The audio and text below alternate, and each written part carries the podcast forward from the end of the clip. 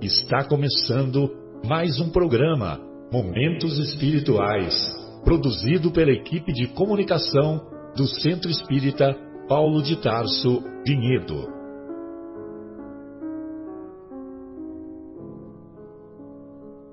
Se guardas contigo o estigma do sofrimento, indagando pela solução dos velhos problemas do ser e da dor, se percebes a nuvem que prenuncia a tormenta e o vórtice traiçoeiro das ondas em que navegas, vem conosco, estudemos a rota de nossa multimilenar romagem no tempo, para sentirmos o calor da flama de nosso próprio espírito a palpitar e morredouro na eternidade, e acendendo o lume da esperança, perseveremos juntos em exaltação de alegria que Deus, o Pai de infinita bondade, nos traçou a divina destinação para além das estrelas.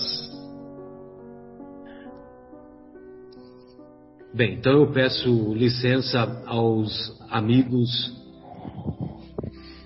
de, de estudo desse programa Momentos Espirituais e iniciamos essa, o nosso programa com esta singela prece.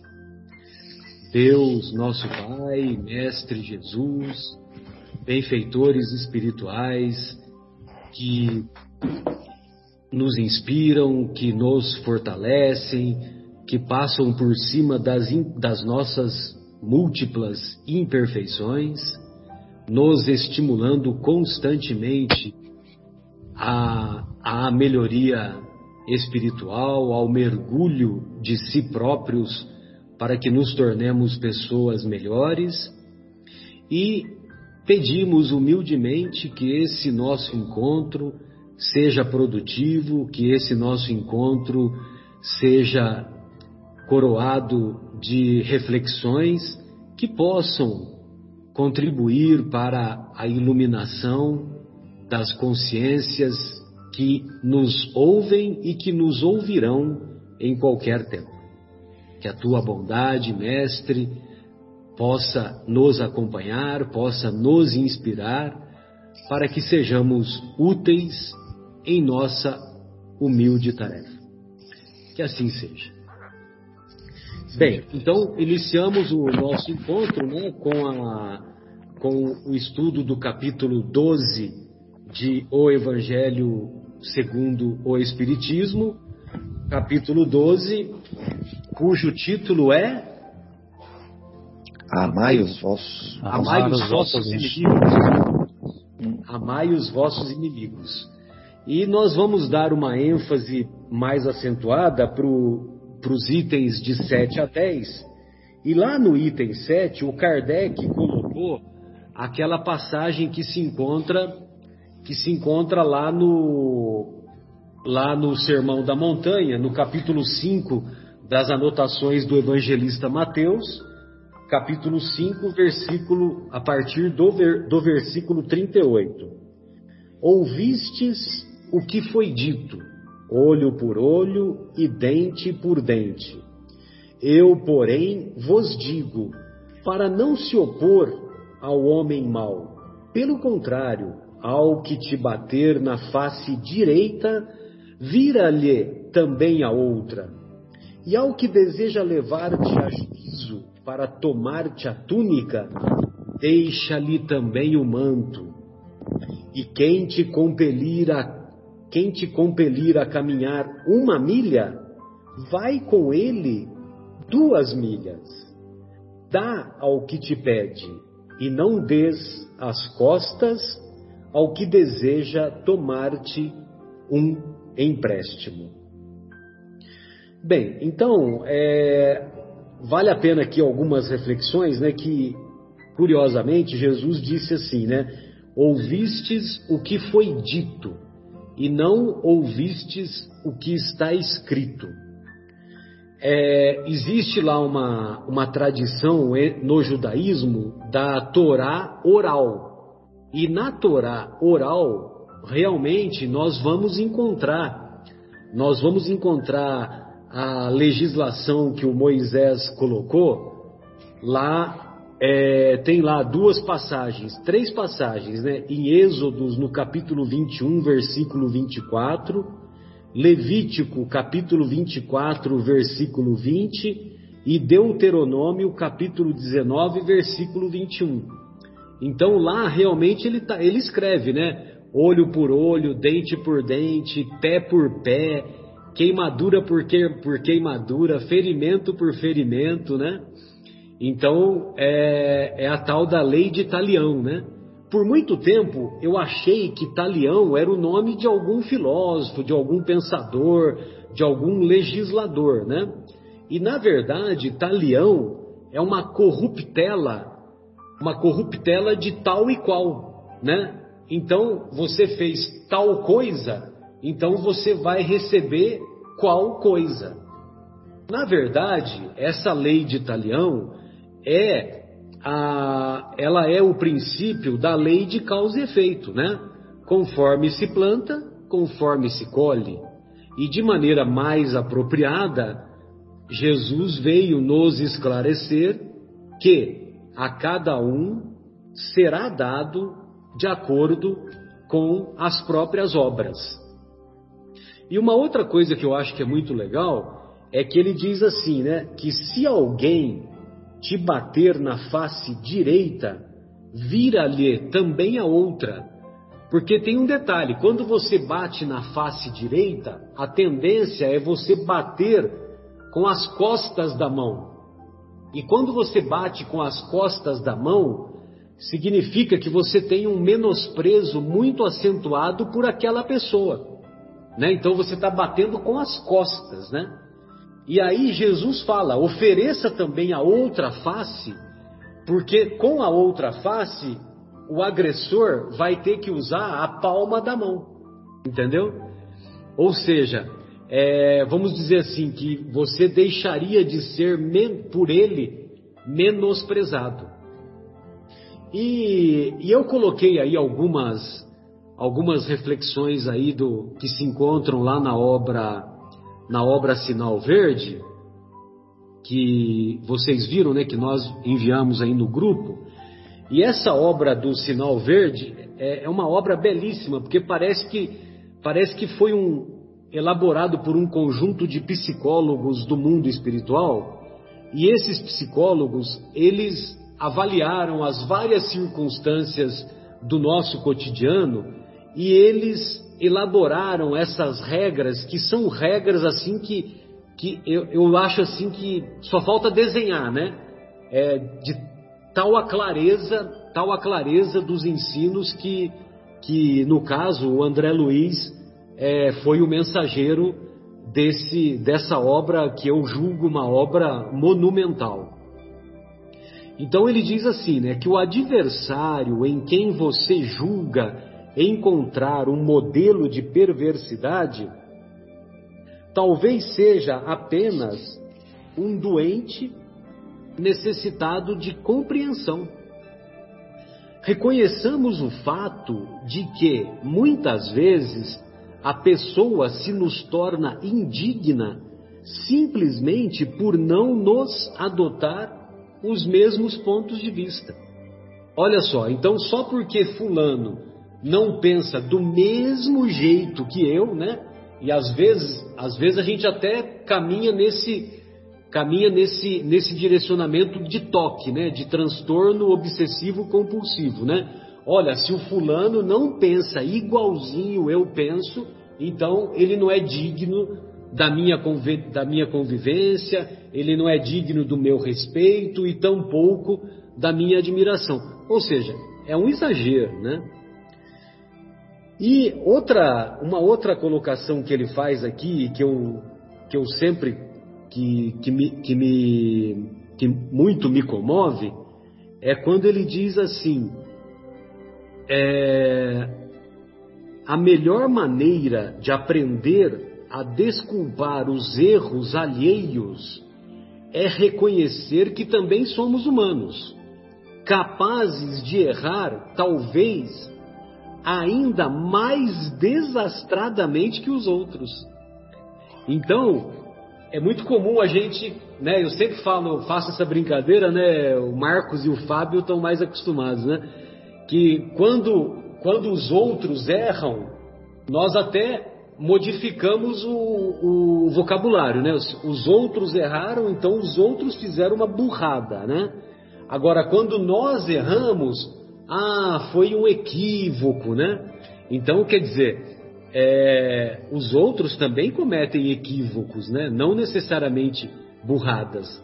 E se nós nos colocássemos no lugar dos outros, possivelmente nós cometeríamos erros ainda mais desastrados, né?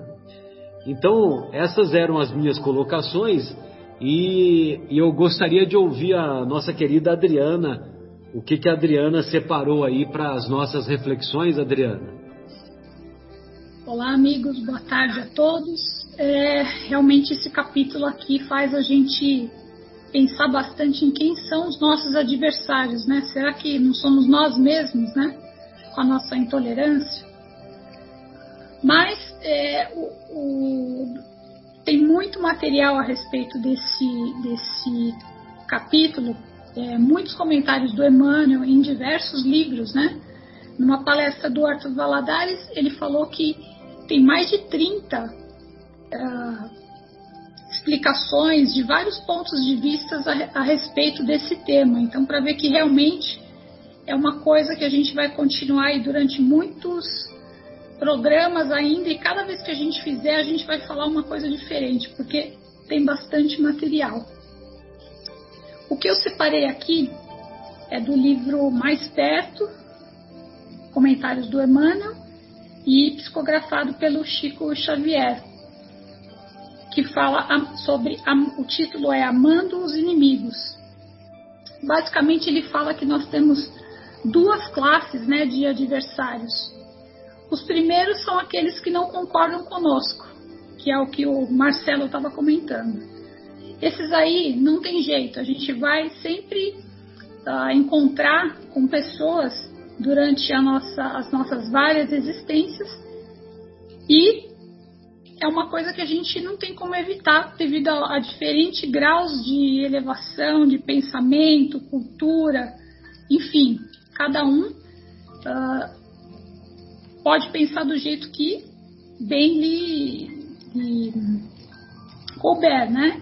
E, e, ele fala lá que nem Jesus viveu sem esses, né? Ou seja, também na época de Jesus várias pessoas não concordavam com ele.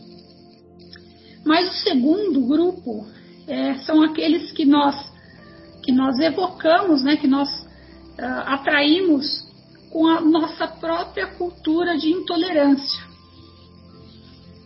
Então, ao contrário do segundo, do, do, primeiro, aliás, ele fala que esses aí nós atraímos. Então, ele, o Emmanuel enumera alguns prejuízos que nós colocamos no nosso, na nossa caminhada quando nós agimos dessa forma, né? Com a nossa intolerância. Percebam que ele não está falando dos inimigos, ele está falando daquilo que a gente pode fazer. Então ele fala ali sobre vibrações contundentes, uh, ameaças silenciosas, opiniões quase sempre tendenciosas né, a nosso respeito, uh, propósito de vingança, antipatias gratuitas, aborrecimento, sombras de espírito e por aí vai. Então, tudo isso a gente causa quando a gente tem essa, esse tipo de atitude intolerante, né?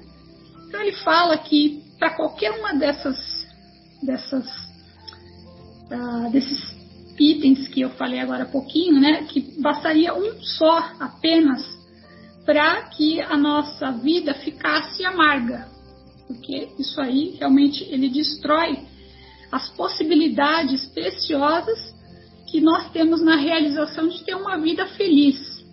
Lógico que na medida do possível, né? Nós estamos aqui no mundo de provas e expiações, mas é possível sim viver com harmonia. Então, uh, o Emmanuel deduz aqui que é fácil uh, nós nos lesarmos a nós mesmos fazendo esses adversários. Mas que o importante é saber tolerá-los e respeitá-los sempre que surjam contra nós.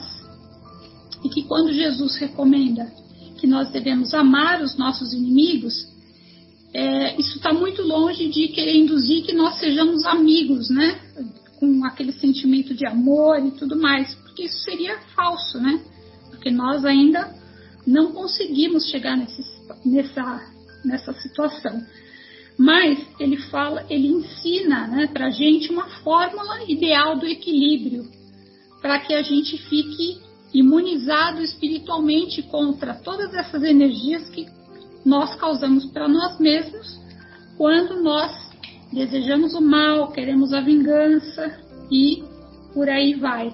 Então ele fala que por onde quer que a gente vá. Qual é a fórmula, Adriana? A fórmula é a, é a tranquilidade, né? é a alegria de viver. É, é deixar pelo nosso caminho a simpatia, ao invés do azedume, né? a compreensão uh, se irradiar do nosso ser. Então, se, é, se nós pensarmos né, uh, que na condição infeliz desses irmãos que estão no nosso caminho, né, nós nos compadeceríamos em silêncio. Podemos oferecer uma prece. Então, são várias as formas da gente não se afinizar com essa energia negativa. E se, no, se nos entregam mágoas diante de perseguição ou calúnia, para que a gente não se ajuste voluntariamente e para que não causemos a perturbação e que coloquemos a compaixão, porque só a compaixão e o amor é que vai nos libertar. Então, esses, esses foram os pontos que eu trouxe, né? Que a gente coloque o amor na frente e se compa compadeça das atitudes do irmão e também de nós, né? Porque nós não somos perfeitos, estamos muito longe disso. Muito bom, beleza, Adriana. E aí, Bruno, o que, que você separou aí para nós em relação a esse tema palpitante. Olá, boa tarde, amigos. Mais uma vez, é, é um privilégio estar aqui fazendo essas reflexões para que a gente possa modificar o nosso íntimo, né? E nessa parte aí do Evangelho de dar a outra face, né? Eu acho que sempre pairou muita dúvida entre todos aqueles que leram. Mas então eu tenho que apanhar duas vezes, né? Não, não, posso me defender, né? E sempre ficou uma coisa é, um tanto quanto não explicada. Eu acredito que Jesus, através dos seus exemplos e os seus ensinamentos, ele sempre queria chamar atenção para uma historinha que na verdade mostrava uma lei, né? A lei com que Deus criou o universo, todos os planetas e todos os seus seres. Então nós temos que prestar atenção em que lei será que ele quer é, nos falar quando ele está dizendo para a gente, quando for ofendido, oferecer outra face. Então essa reflexão gostaria de começar com a questão 619 do Livro dos Espíritos, que Kardec pergunta para eles assim, né? A todos os homens facultou Deus os meios de conhecerem a sua lei? A resposta foi assim, ó, todos podem conhecê-la, mas nem todos a compreendem. Os homens de bem e os que decidem a investigá-la são os que melhor a compreendem. Olha só essa palavra, decidem. Então isso é uma decisão de cada um, foro íntimo, né? Então aqueles que decidem a investigá-la são os que melhor a compreendem. Porém, tem um porém nessa resposta, né? Todos, entretanto, a compreenderão um dia, porquanto forçoso é que o progresso se efetue. Olha aí, a lei do progresso. A gente sabe que o estágio moral que nós vivemos nesse planeta ainda vivencia alguns dos nossos instintos agressivos. Nós trazemos isso do, nossa, do nosso começo lá, nosso começo básico, né? Simples e ignorantes. E isto quando nós vivemos aqui, justifica o motivo que os relacionamentos não se realizem de forma pacífica. Né? A maior parte dos relacionamentos que a gente vê aí não é a base não é a, a ser pacífico, né? Muito, muito pelo contrário, é, relacionamentos cada vez mais conturbados. Isso se deve ao fato de que ainda somos animais, né? Mais animais do que espirituais. Né? O nosso orgulho ele ainda se arma de mecanismos de defesa que são resultantes de nossa natureza ainda prepotente. Ou seja, nós vivemos no tal do planeta de provas e expiações e o nosso espírito está apenas caminhando.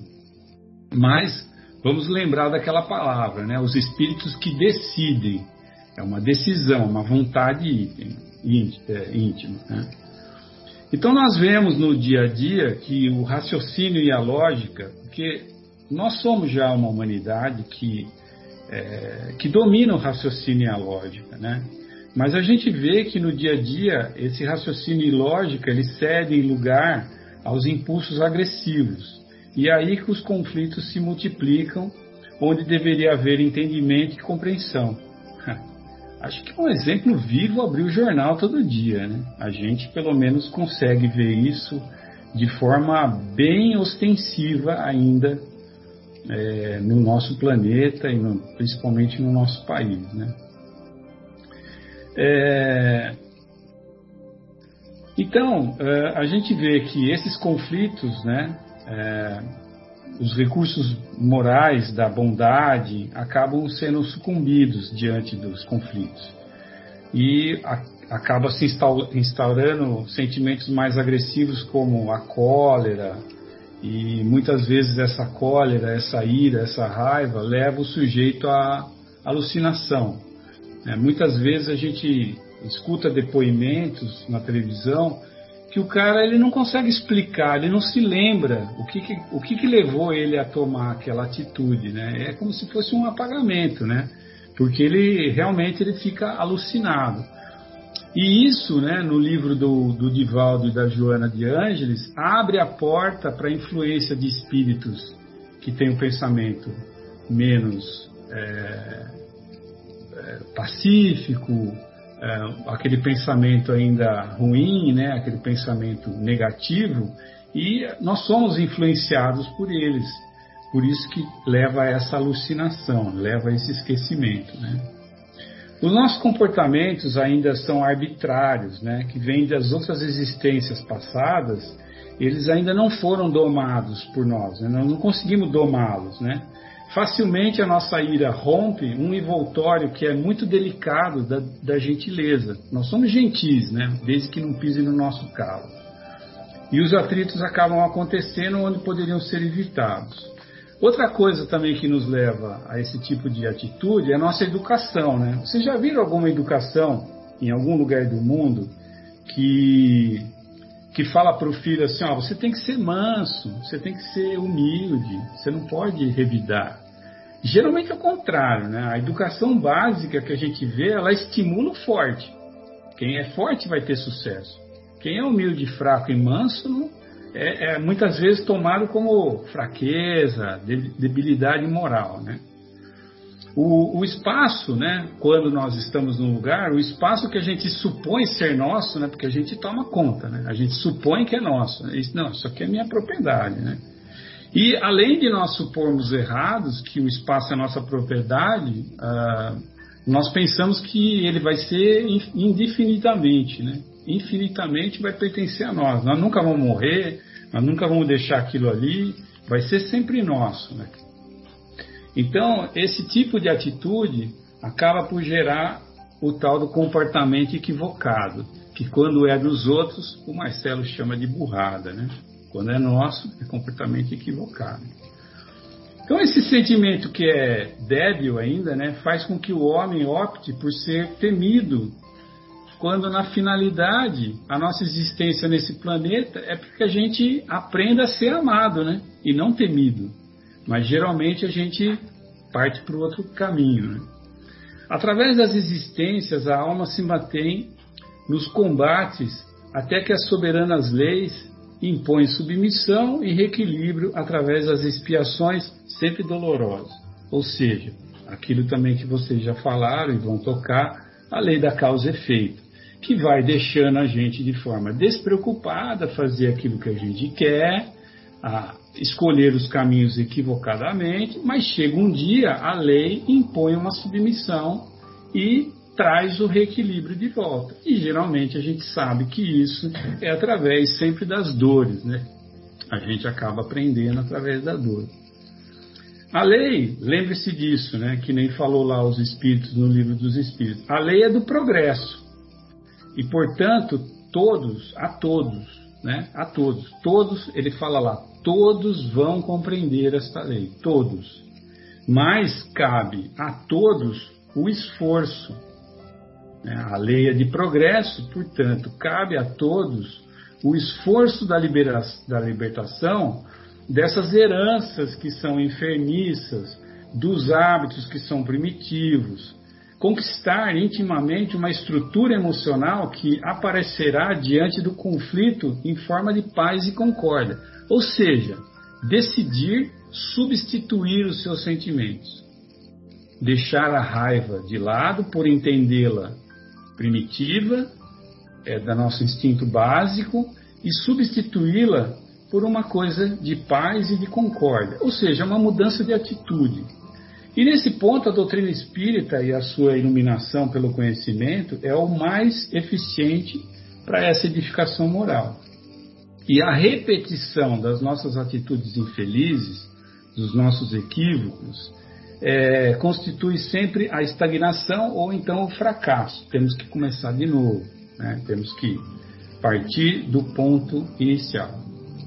Então, é, como nós, nós, nós entendemos agora nessa reflexão como esse mecanismo funciona e quais são as ferramentas que nós temos para consertar, vamos ver o que, que a gente pode fazer para substituir essa emoção, tirar desse sentimento enfermiço da agressividade e passar para a paz e a concórdia. É indispensável a gente vigiar a nascente do coração, porque tudo nasce lá, tudo acontece lá inicialmente, a fim de reconhecer e dominar a ira nos seus estágios iniciais. Né? Porque esse sentimento primitivo que é a ira, quando ela começa a se manifestar, isso daí é realmente a fagulha responsável por esses incêndios emocionais de resultados terríveis que depois nem sequer a gente se lembra de por que, que ele começou. Então esse ponto é muito importante, a gente controlar essa ira quando ela se inicia. Aprender a observar quando o nosso coração começa a despontar essa fagulha. Né? Uma parada cardíaca, ou então um AVC, né, de consequências irreversíveis, a pessoa fica na cama com sequelas irreversíveis para sempre, eles acontecem quase sempre por falta de controle emocional. Olha que interessante. Não é a saúde do coração, é falta de controle emocional. A pessoa não consegue se controlar. E por isso, muitas vezes ela acaba tendo uma parada cardíaca ou um AVC. Outra coisa que a gente sabe pela doutrina espírita, né, é que a vida ela não é um passeio no, no, no parque de diversões do planeta chamado Terra. Né?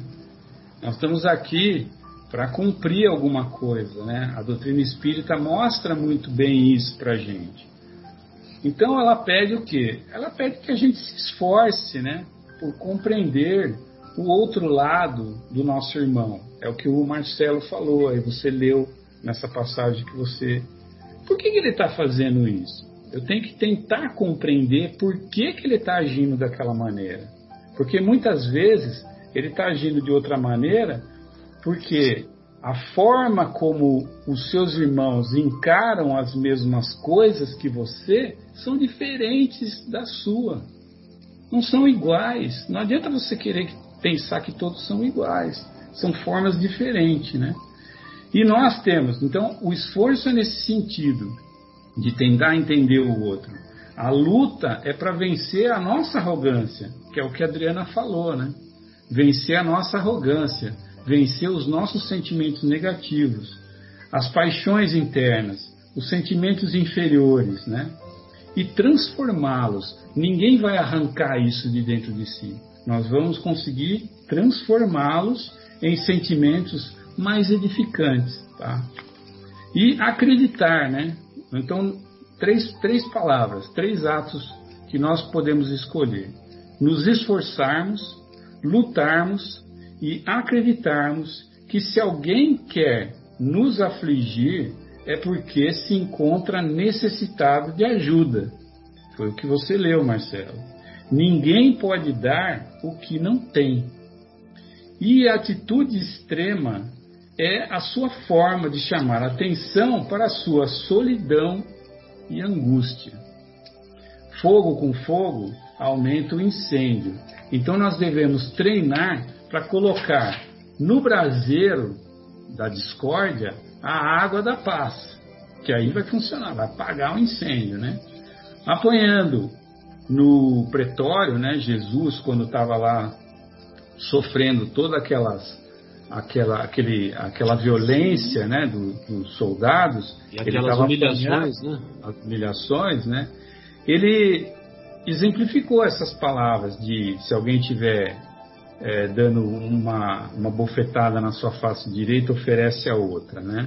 Então ele exemplificou as suas palavras, não reagindo às, às agressões. Ele não reagiu às agressões, né? Quando os soldados colocaram nele uma coroa de espinho, ele se manteve em silêncio. Não falou um A, né? Se manteve em silêncio, simplesmente. Oferecer a outra face é mais do que ceder o lado contrário para receber nova investida da perversidade. É muito mais do que isso. Na verdade, trata-se de oferecer a face moral, trata-se de oferecer a face nobre, tá? trata de se oferecer a face conquistada pelo esforço, pelo trabalho, pela dedicação, pelo estudo, que está oculta, né? essa face está oculta, todos nós temos dentro de nós, conforme a pergunta do livro dos Espíritos, ela está oculta e ela é rica de sentimentos elevados. E isso é o que distingue uma criatura da outra. Por isso que nem todos vão atingir o conhecimento ao mesmo tempo. Então eu acho que através dessas reflexões era isso que Jesus queria dizer quando ele disse: Não resistais ao homem mau, mas a qualquer que vos bater na face direita, oferece-lhe também a outra. Está lá em Mateus, no capítulo 5, o versículo 39. Muito obrigado aí por ouvir. É, o, você se baseou muito na, na, obra Jesus e o Evangelho do, do Divaldo e da Joana, não é isso? É, o, a passagem chama-se A Outra Face, né? É, fala a respeito disso. É o capítulo 27, mas a obra é aquela que eu adoro, Atitudes Renovadas. Ah, tá. Hum. É o Atitudes Renovadas, tá certo. É a, é a Joana de Ângeles. É bem Maravilha. Profundo. É, e aos poucos a gente tem que compreender, né, Bruno, quando você falou numa, mais no início né, da sua exposição, que há mais coragem em suportar uma ofensa do que em revidá-la, né? É, é e, e, assim, é um desejo, né? É uma vontade, ela tem que nascer dentro de você, né? Sim. É uma busca. E, os, e isso vai no, no, mesmo, no mesmo direcionamento do do Sócrates, né, que o Sócrates dizia que era que é melhor sofrer uma injustiça do que praticá-la. Do que cometê-la, com certeza. Muito bom. Ô, ô Marcos, você sabe que no, no, futebol quem pede tem preferência e quem se desloca recebe, né? Então, é por exemplo, não, não adianta só orarmos, orarmos, pedirmos, pedirmos, né? Porque, na verdade, vai receber aquele que se deslocar através do seu comportamento, né? E agora há pouco eu estava vendo aí que você se deslocou, então agora é com você. Estava me deslocando para um local mais silencioso aqui da, da casa. É, obrigado, Marcelo. Na verdade, tem razão, né? É, tem a preferência quem se desloca. Então você tem que se esforçar para ter preferência, porque ficar parado você não vai ter preferência não, não vai receber o passe do futebol, né? No futebol. Mas assim, falando desse capítulo, né? É, Marcelo, no futebol, quando... na vida e no amor.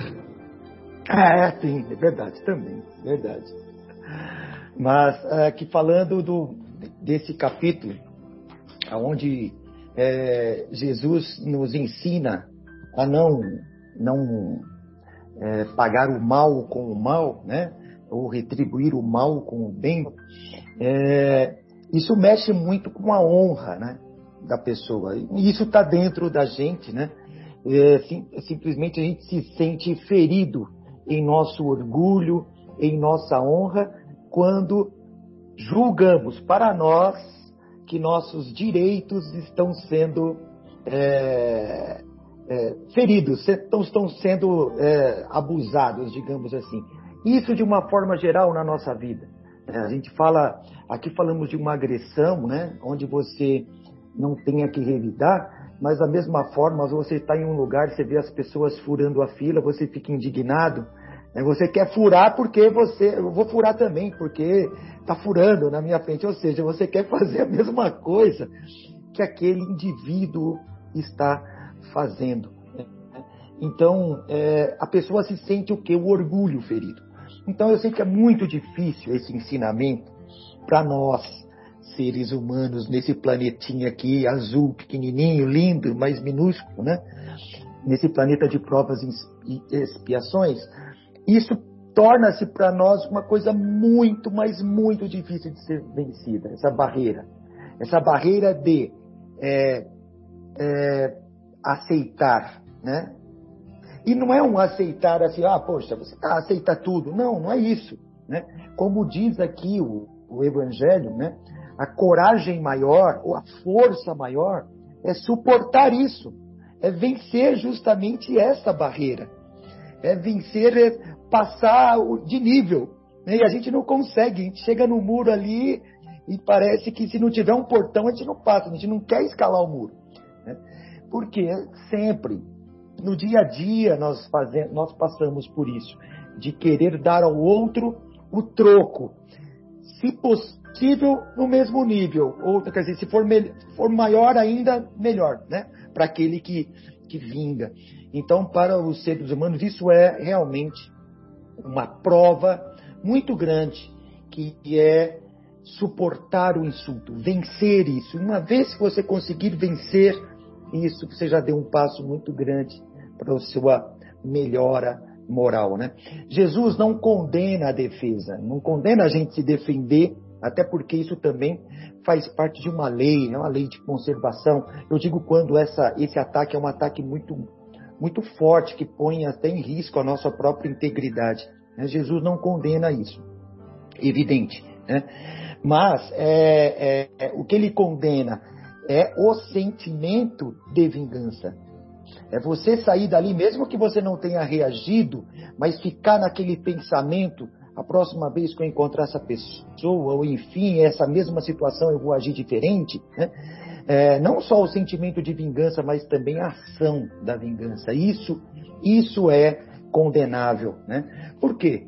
Porque ali, quando acontece um insulto contra nós, nós temos a oportunidade de matarmos o mal de encerrarmos ali uma história que pode se prolongar por séculos. Né?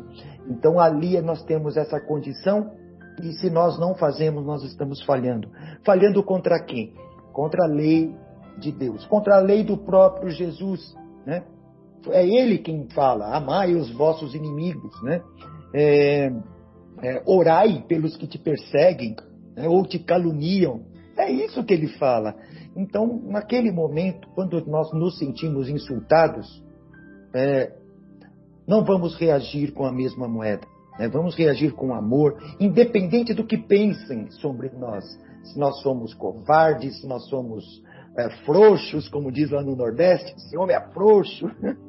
Né? não, não é isso. Você tem que vencer essa barreira. É uma barreira contra você mesmo. É você pensar é, no amor. E e quebrar ali o elo da corrente do mal. Né? Uma vez rompido isso, o mal não continuará, não continuará. Né? É, lembro de uma história de uma família no interior de Minas, norte de Minas, se não me engano. Em duas famílias brigavam entre elas, eu não me lembro exatamente a família ou a cidade. Mas um matava um elemento do outro, E essa família, ela tinha que vingar matando um, um, um da outra família. E assim por diante, eles, vi, eles ficaram décadas. Morreram dezenas de pessoas nessa guerra entre essas duas famílias. Havia morte para cá, o outro ia matava para o outro do lado de lá. E assim por diante. Não tinha um fim. Né? Isso tem que ser quebrado com um perdão. Né? É, então, o mal ele tem que ser, de certa forma, parado. Né? Não podemos retribuir o mal com o mal. Né? É, como você falou, Marcelo, o mais glorioso é, é, é, ser ferido e não ferir. Né? É suportar a injustiça do que cometê-la. É muito mais glorioso, é muito mais corajoso da nossa parte fazermos isso. Basta ter coragem. Nós não estamos sendo covardes, nós estamos sendo mais corajosos do que aquele que reagiu. Né? É, e com isso, assim, nós, nós só temos esse ato, levamos esse ato de coragem, que é o, o, o não revidar, né? pensando justamente na vida futura né? é, e na justiça divina. Não queira não queiramos nós fazermos justiça pelas próprias mãos, deixamos nas mãos de Deus para que essa justiça infalível seja feita, ela será feita. Né? Então, tenhamos sempre uma a, atitude positiva. Né? É, e eu queria falar um pouquinho rapidamente assim também da vingança, né? que está aqui no livro dos Espíritos, que o sinal de vingança nos, de, é, nos faz mais embrutecido. Né? Voltamos, regredimos né? aos, aos tempos onde o ser humano, o habitante da Terra, era dem, demasiado embrutecido, que, é, é, que, que fazia isso. É, é, vingava, vingava, vingava, somente vingava. Isso é um sinal de, de embrutecimento, né? de endurecimento da alma, do coração. Né? E nós não estamos mais nessa fase. Claro, ainda não saímos totalmente, mas o mundo mudou. Mudou. Da antiguidade para cá houve melhoras, porque antigamente a coisa acontecia assim, gratuitamente. Hoje já não. As leis dos homens dão uma certa regulada nesse sentimento, nessa coisa. Né? Não em todo o planeta, ainda tem muito ainda a ser é, melhorado. Então, isso é um sinal de inferioridade à vingança, como diz o livro dos Espíritos, é um sinal de inferioridade moral, né? que vai contra os ensinamentos do Mestre. Tá bom? Eram essas as minhas reflexões aí. Muito obrigado. Maravilha, Marcos, obrigado. Ô Mauro, eu estou vendo que você está todo compenetrado, né? E, e, acho que também você isso significa um deslocamento, né? Então gostaria de ouvir as suas reflexões. Vamos nos deslocar então, né?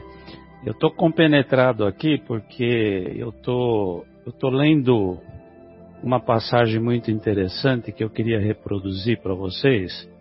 Inclusive no início da, da fala da Adriana, ela cita o Arthur Valadares, e eu também vou citar ele aqui rapidamente, porque numa, numa palestra que ele faz, ele cita como uma das mais perfeitas exortações à palavra de Jesus, referente a esse amar os vossos inimigos, é, é, como sendo um dos mais perfeitos, um sermão que o Martin Luther King proferiu.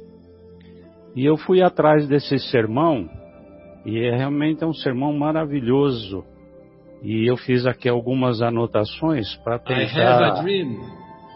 Não é esse não. Ah, eu pensei esse é que era esse.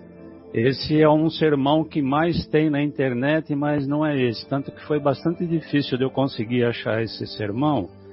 É um sermão que ele faz à comunidade negra na época, porque eh, os, os negros estavam muito revoltados e um ódio muito profundo no coração, principalmente no sul dos Estados Unidos onde muito, muito além deles serem perseguidos, deles serem tratados com intolerância, com preconceito, existia um ódio profundo, mútuo entre os brancos e negros, né? Então, esse sermão do, do Martin Luther King, ele vai falar justamente sobre isso, é, para que os negros não deveriam odiar os brancos. E muito além do odiar é o, é o amar que Jesus pregava, né? Então ele, ele começa o sermão dele, o sermão é muito longo, e eu, eu fiz algumas anotações aqui das partes, pelo menos que eu achei mais, é, mais interessantes ser relatada. E então é, a minha compenetração era aqui, eu estava tentando separar algumas partes desse sermão para a gente poder falar. Então, Martin Luther King, ele começa o sermão dele citando vários versículos que estão no final do, do capítulo 5 de Mateus. Eu destaquei somente dois para não ler todos, né? E no versículo 44 do capítulo 5 que ele fala: Amai os vossos irmãos e orai pelos que vos perseguem. E no 46 ele fala: Pois se amais somente os que vos amam, que recompensa tendes? E aí ele diz o seguinte também: que nenhum ensinamento de Jesus é, é tão difícil de ser seguido como esse. O amar aos vossos inimigos realmente é muito difícil de a gente conseguir. E há muitas pessoas que, inclusive, julgam ser impossível colocar isso em prática. Porque amar quem nos ama é muito fácil, mas amar quem nos odeia é, é muito difícil.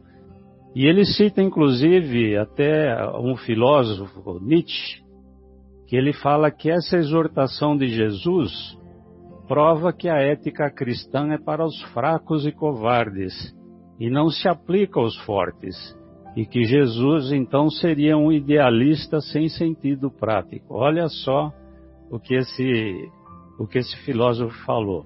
Então Martin Luther King diz o seguinte, que apesar dessas objeções, Jesus nos desafia com uma urgência a aplicar essa, esse amor ao próximo. Porque se a gente não fizer isso, nós vamos continuar tendo insurreições sobre insurreições, guerras sobre guerras, e ao longo da estrada, através dos milênios, isso só tem semeado ódio e destruição. Então, o amar ao nosso inimigo, longe de ser uma imposição piedosa de um sonhador utópico, é, é uma, longe de ser uma imposição piedosa, é um caminho que nós temos que seguir, porque aí está a chave e a resolução de todos os problemas do mundo. Quando ele fala, quando Jesus, Martin Luther King falando isso, né? Quando ele fala que amar o inimigo, ele sabia das, quando ele diz isso, ele sabia das dificuldades que a gente iria ter. Porque para isso é necessidade, é, porque para isso há uma necessidade de entrega total a Deus. E cabe a nós, como cristãos, seguir apaixonadamente e vivenciar esse ensinamento. E aí ele diz assim: mas como é que a gente consegue vivenciar na prática esse amor ao nosso inimigo? E ele cita três três coisas fundamentais para que a gente consiga vivenciar o amor ao inimigo. O primeiro é que nós temos que manter a nossa capacidade de perdoar. Quem não perdoa não pode amar. E devemos entender que o ato de perdoar deve, pra, deve partir sempre de quem foi insultado então, olha, olha a tarefa. Você que foi insultado, é você que deve perdoar. Quem faz o mal é que precisa do perdão. Perdoar não significa simplesmente ignorar o mal ou rotular o mal como uma ação má, mas sim como um catalisador para um recomeço. É alijar um fardo ou cancelar uma dívida. Em segundo lugar, ele diz o seguinte: que nós temos que reconhecer que toda má ação de um próximo nosso, seja aquilo que me magoa, ou, vou voltar um pouco aqui. Em segundo lugar, nós temos que reconhecer que uma má ação de um nosso próximo, ou seja, aquilo que nos magoa, nunca exprime completamente a maneira de ser dessa pessoa, pois é sempre possível descobrir um elemento de bondade no nosso inimigo. Nós temos uma tendência muito forte, até esquizofrênica em nós, de travarmos uma guerra civil dentro de nossas vidas. Ou seja, que a gente gosta de uma, de uma discussão, de uma peleja, né? E aí ele cita até um poeta que, de nome Ovídio, que ele fala assim: Eu vejo e aprovo o que é melhor, mas sigo o que é pior. Ou seja, significa que tudo que nós temos de pior dentro de nós, é possível se enxergar algo de bom.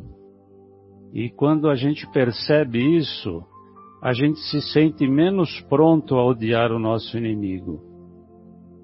Então nós temos sempre que olhar o nosso próximo com certo grau de bondade e perceber que os atos de maldade que ele pratica não traduz inteiramente aquilo que de fato ele é. Porque todos nós temos no nosso íntimo uma parte de bondade. E quando a gente pratica algum mal, normalmente esse mal é criado pelo, pelo nosso medo, pela nossa ignorância ou pelo nosso orgulho, principalmente. Então a gente sabe com isso que, que as pessoas não são completamente más. O que eles estão é fora do alcance do amor redentor de Deus.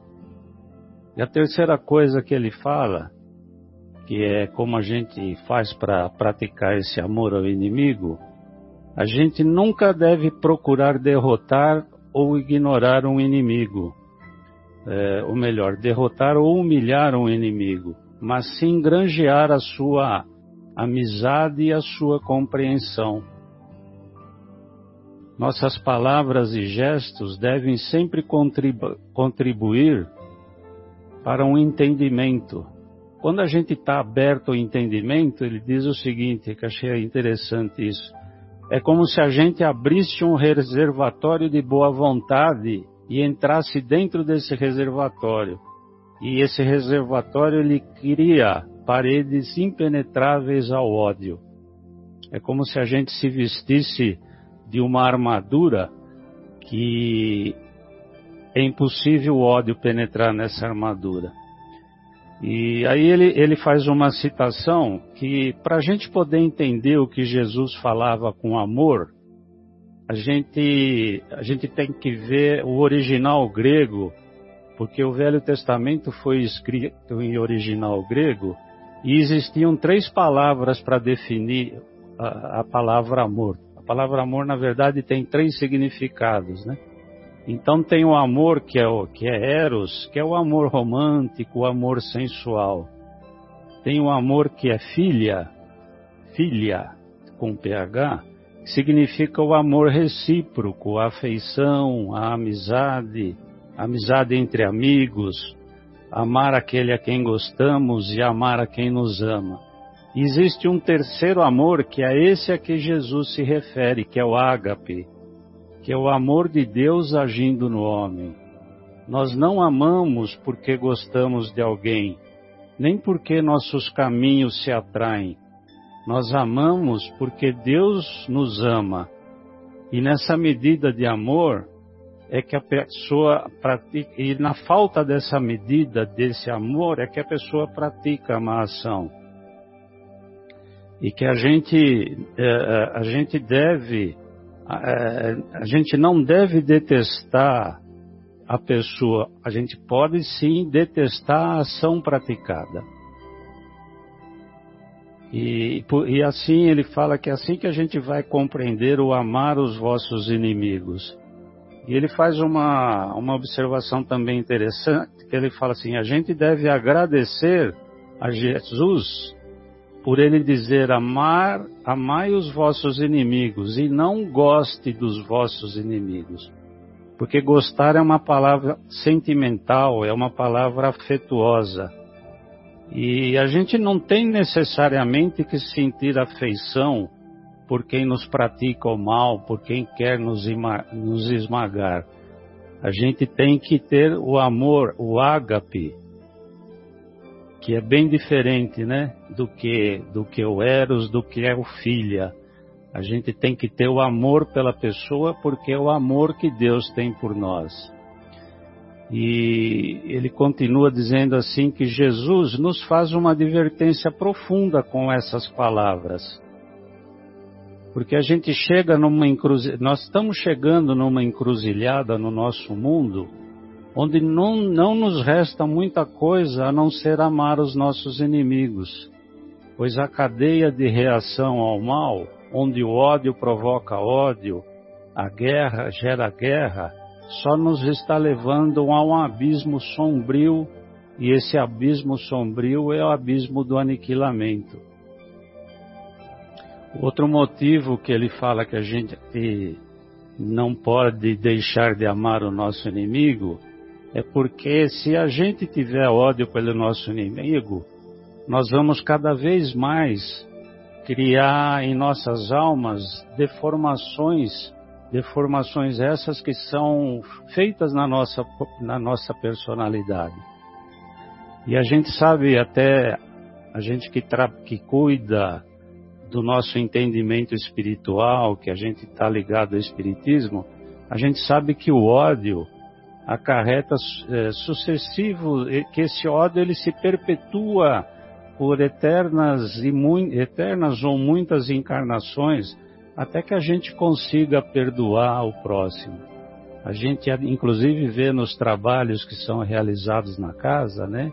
Trabalhos de desobsessões, em que muitas vezes irmãos, aliás, na maior das, das, das, das vezes em que é, irmãos perturbados do plano espiritual vêm ao encontro de algum irmãozinho com o sentido de prejudicá-lo, é sempre por vinganças e por ódios de outras encarnações.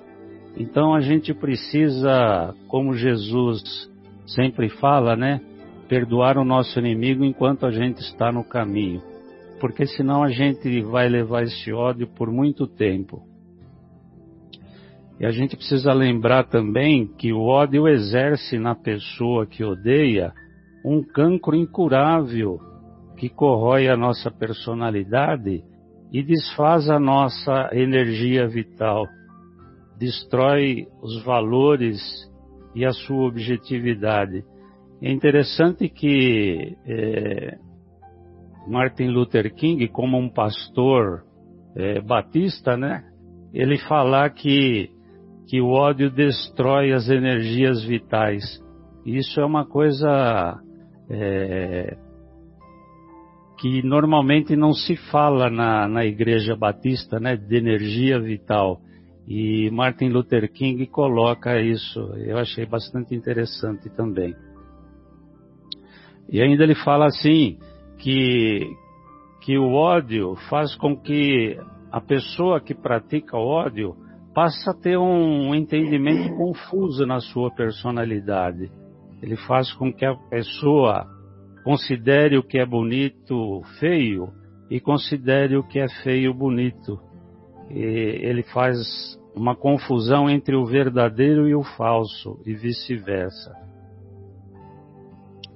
Outro motivo que a gente tem que amar os nossos inimigos é que o amor é a única, é a única força capaz de transformar esse amigo num amigo, opondo ódio contra o ódio.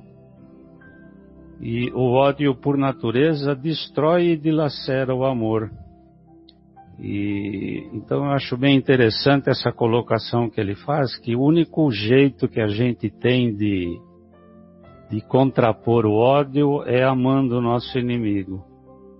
E aí ele cita inúmeros casos, casos históricos que têm acontecido no mundo,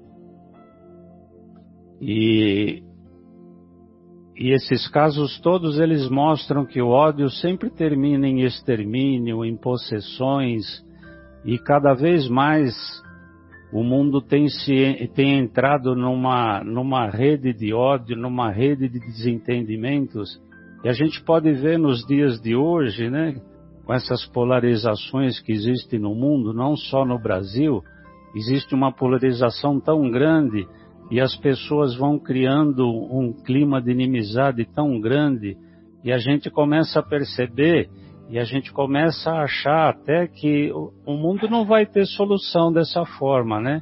Se nós não conseguimos entender aquele que nos faz objeção, onde é que a gente vai parar? Como Martin Luther King diz, nós estamos caminhando para um abismo, né? Então não existe outra alternativa que a gente seguir esse conselho de Jesus. Nós temos que, de qualquer forma, nos conscientizar que nós precisamos enxergar o nosso adversário de uma forma um pouco diferente. Achar que, enxergar que ele tem alguma coisa de boa no seu coração e, de toda forma, a gente procurar ajudá-lo, pelo menos com o entendimento, porque senão a gente realmente a gente vai cada vez mais entrar num, num buraco tão profundo que a gente não vai conseguir sair. Então é, é isso que eu entendo aí que é, é, dar a outra face, é a gente de certa forma se humilhar, ficar quietinho e, e rezar pelo aquele nosso inimigo para que ele encontre um caminho, um caminho de paz, um caminho de entendimento. E Kardec resume, só para completar, Kardec faz um resumo logo no início do capítulo. Ele faz uma, um, um resumo perfeito do que Jesus fala. Ele diz o seguinte: não devemos retribuir o mal com o mal, que o homem deve aceitar com humildade tudo o que tende a reduzir-lhe o orgulho. Mais vale suportar a injustiça que cometê-la, ser enganado que enganar, ser ferido do que ferir pois é a fé na vida futura e na justiça de Deus que jamais deixará o mal impune. Então é preciso que a gente se coloque no prumo, né? Refletir antes de agir contra o mal que nos é impingido pelo próximo e dar a outra face. Então, eu tentei resumir aqui, não sei se, se eu acabei bom como o texto era muito longo, eu tentei fazer algumas anotações das partes principais. Então é muito é isso, bom. meus queridos. Beleza. Tirou a contribuição aí do pastor Martin Luther King. Poxa, que maravilha. Muito obrigado. E aí, o, o Fabinho, o que, que você separou aí para nós a respeito do tema? Fazer justiça ou fazer vingança? Tem diferença, né? Imagino eu. Tem. Boa noite, amigos. Obrigado pela oportunidade de trabalharmos juntos e nos melhorarmos. É, eu acho que Jesus é, ele, ele teve que fazer uso da linguagem humana, né, para trazer esse ensinamento espiritual. E a linguagem humana é deficiente. Então, falar para amar o inimigo soa como mandar enxugar água, né? Não, não tem jeito. Então, para eu amar o inimigo tem que deixar de ser inimigo, porque se ele é inimigo não tem como amar, né? Então é a mesma coisa de eu falar, vai enxugar água, né? Não tem então, é, mas ao mesmo tempo é provocador, né? É provocador. É, é para desafiar mesmo, é para fazer pensar, para chacoalhar as bases. Eu me lembro, acho que foi semana passada, estava passando ali numa rua perto de casa e eu vi um, um carro parado na rua querendo estacionar numa vaga. Mas aí o que aconteceu? É, do outro carro desceu um velhinho, um velhinho todo vestido a caráter aqui da região onde eu moro, né? Vocês já devem ter visto aqueles, aquelas roupinhas de Oktoberfest. Esse velhinho saiu do outro carro e saiu para proteger a vaga do carro que queria estacionar. Mas como tinham outros carros passando, esse velhinho saiu para proteger a vaga para o outro carro que era da família amiga dele parar. Então ele, eu observei é, o, o, a, a linguagem corporal dele e ele parecia um, um cachorrinho bulldog que está vigiando o jardim da casa, sabe? Todo assim, pomposinho e fortinho e vigiando a, a vaga e olhando assim. e eu pensei assim, nossa, que ego forte, né? Porque na verdade ele estava se sentindo é, com a roupinha do bávaro ali uma uma entidade é, importante, né? Que tinha que defender o que era de seu direito e com os seus 70 e é, quase 80, sei lá, anos, ainda se sentia é, como dono do pedaço, né? Para a senhorinha dele ver, para o, a pessoa do outro carro ver e tal. E nessa hora eu, eu pensei na palavra ego, né? Ego, que é assim, é, é, é a nossa. É, sou eu, né? Esse sou eu. Eu estou me defendendo aqui, né? Então, é. O, o ego que a gente defende tanto é uma imagem que nós formamos de nós mesmos, né? Que nós, é, que nós criamos ao longo da vida, que nós é, fazemos de nós com a nossa profissão, com o nosso sexo, com a nossa é, aparência física, com a nossa nacionalidade, com a nossa cultura, com a nossa religião, com o nosso time de futebol, nós construímos um ego de nós mesmos e nós defendemos esse negócio com unhas e dentes. Nós defendemos esse negócio que não existe, né? Que não existe que é efêmero, que é transitório, mas nós defendemos essa coisa com unhas e dentes. E isso é um estado de inconsciência. Né, Mauro? A gente fala assim, ó, a gente considera o que é bonito feio e o que é feio bonito, não é mesmo? Isso mesmo. De vice-versa. De tão inconsciente que a gente fica. Quando o nosso ego é atacado quando o nosso ego é ameaçado, a gente quer defendê-lo, a gente quer morder quando ataca o nosso ego. Esse ego mesmo, desse, desse senhorzinho que eu acabei de dar o exemplo, e esse nosso ego, né? A gente quer defendê-lo. Bom, só que nesse estado de inconsciência, onde eu considero o que é feio bonito, o que é bonito é feio, o que é, e o que é bonito eu considero feio, qual tipo de reação que eu vou ter quando eu me sentir ameaçado? O medo faz eu reagir com violência. Né? Olha um cachorrinho, acua o cachorrinho com a vassoura para você ver. Você vai ver o dentinho dele aparecer na hora. Né? E a gente é a mesma coisa. Se a gente se sentir ameaçado, a gente reage com medo. Ah, se a gente se sentir com medo, ameaçado, a gente reage com violência. Agora, no meu estado de, de, de inconsciência, eu posso reagir também com indiferença ou com indecisão. Eu não sei o que está acontecendo, eu fico quieto.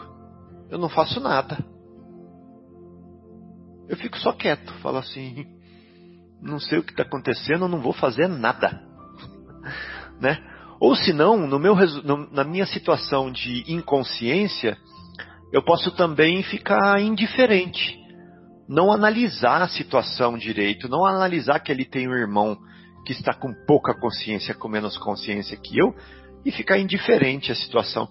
Então, ou seja, as reações que um espírito inconsciente tem, né, que um espírito cheio de ego tem, são, são desse tipo, são reações de revide ou de é, indecisão ou de indiferença. Bom, é, então o ego acredita, né, a inconsciência acredita que, que a resistência é a sua força. Porque se eu não resistir, eu sou fraco. Se eu não resistir, eu sou fraco. E quantas vezes falaram isso para Jesus? Você não vai resistir? Quantas vezes falaram para Paulo de Tarso, falaram assim, mas ele não fez nada, morreu ali na cruz sem reagir. Entendeu? O Estevão, o que, que o Estevão fez ali na frente? Quando ele tomou aquele bofetão do Paulo de Tarso, antes dele ajoelhar ali no chão e tomar as pedradas, o que, que ele fez? Né? Nada. Então, o ego acredita que a resistência é força, né? mas é fraqueza e medo. O ego vê como fraqueza. Não. O que o ego vê como fraqueza é o seu ser em sua pureza. Ali naquele, naquele momento em que Estevão estava ajoelhado, que muitos pensaram que era fraqueza, era o ser resplandecente do Estevão que estava à mostra que estava escancarado ali. Era a pureza do Estevão que estava sendo ofuscando ali naquele momento. Era sinal, sabe do que? De inocência e de poder. Ali o Estevão demonstrou poder. Poder. Né? Equilibrado, inabalável, sereno, alerta, calmo, conectado com a árvore da vida, com a fonte, com Deus. E eu lembro do filme do Gandhi. Vocês viram o filme do Gandhi, aquele que tem mais de três horas? Qual que foi? Vocês lembram do que aconteceu com o Gandhi a hora que ele tomou aquele tiro no peito? Vocês lembram o que aconteceu? O que, que ele fez? Oh Deus! Isso, foi perfeita aquela cena, não foi, Marcelo? Sensacional. Porque eu lembro que ele tomou o tiro no peito e o ator fez assim, ó. Ele teve consciência do que estava acontecendo e falou assim: Ó oh Deus. Só isso. Só isso. Foi a mesma coisa, equilibrado, inabalável, sereno, alerta, calmo, conectado com Deus. Ó oh Deus, né? Nessa hora. Então, olha a força, olha o poder, olha a pureza, né? Então, a consciência desse espírito Gandhi, a consciência desse espírito Estevão, né, é a face conquistada que o Bruno falou. Eu até tomei nota aqui que o Bruno escreveu, que o Bruno falou aí. Eu escrevi. É uma coisa que esse espírito conquistou, né? Quando ele oferece essa face, é uma coisa que ele já conquistou é, é um espírito consciente. É um intenso estado de alerta, de atenção e de não resistência interior. O que é, é. O que é, é. Eu vou lutar contra o que é. Eu vou lutar contra o que é. Quem sou eu para lutar contra o que é? O que é, é. Né? Então, é, Se você for inconsciente, ou se você lutar pelo seu ego, você vai reagir. Mas se você for consciente, sabe o que você vai fazer? Você vai responder à situação com a sua presença consciente. Então você vai olhar a situação do outro, você vai olhar a sua situação e você vai ver qual que é o tipo de resposta adequado para estabelecer o bem ali, naquele lugar. O bem para você, o bem para ele, o bem para todos. Isso é o ser consciente. Né? Então, tudo que nós falamos aqui, reagir com amor, com é, tolerância, com não sei o quê, é nada mais do que a, o ser que atingiu esse estado ter essa, essa presença de espírito, esse ponto de vista, como fala no Evangelho, né? esse ponto de vista do espírito superior e devolver para a situação com a sua consciência o que for melhor para a vida, para todos. Né? Então eu acho que é, era bem isso que Jesus quis nos ensinar, né? com os recursos que ele tinha né? ali. É, e deixou registrado na imortalidade para a gente. Muito bom, Fábio. Muito bom, amigos. Tivemos aí as mais variadas, os mais variados ângulos aí da, da questão, né? Sim. Bem, então é, encerramos aí a primeira parte do programa Momentos Espirituais e retornaremos em seguida após o intervalo musical.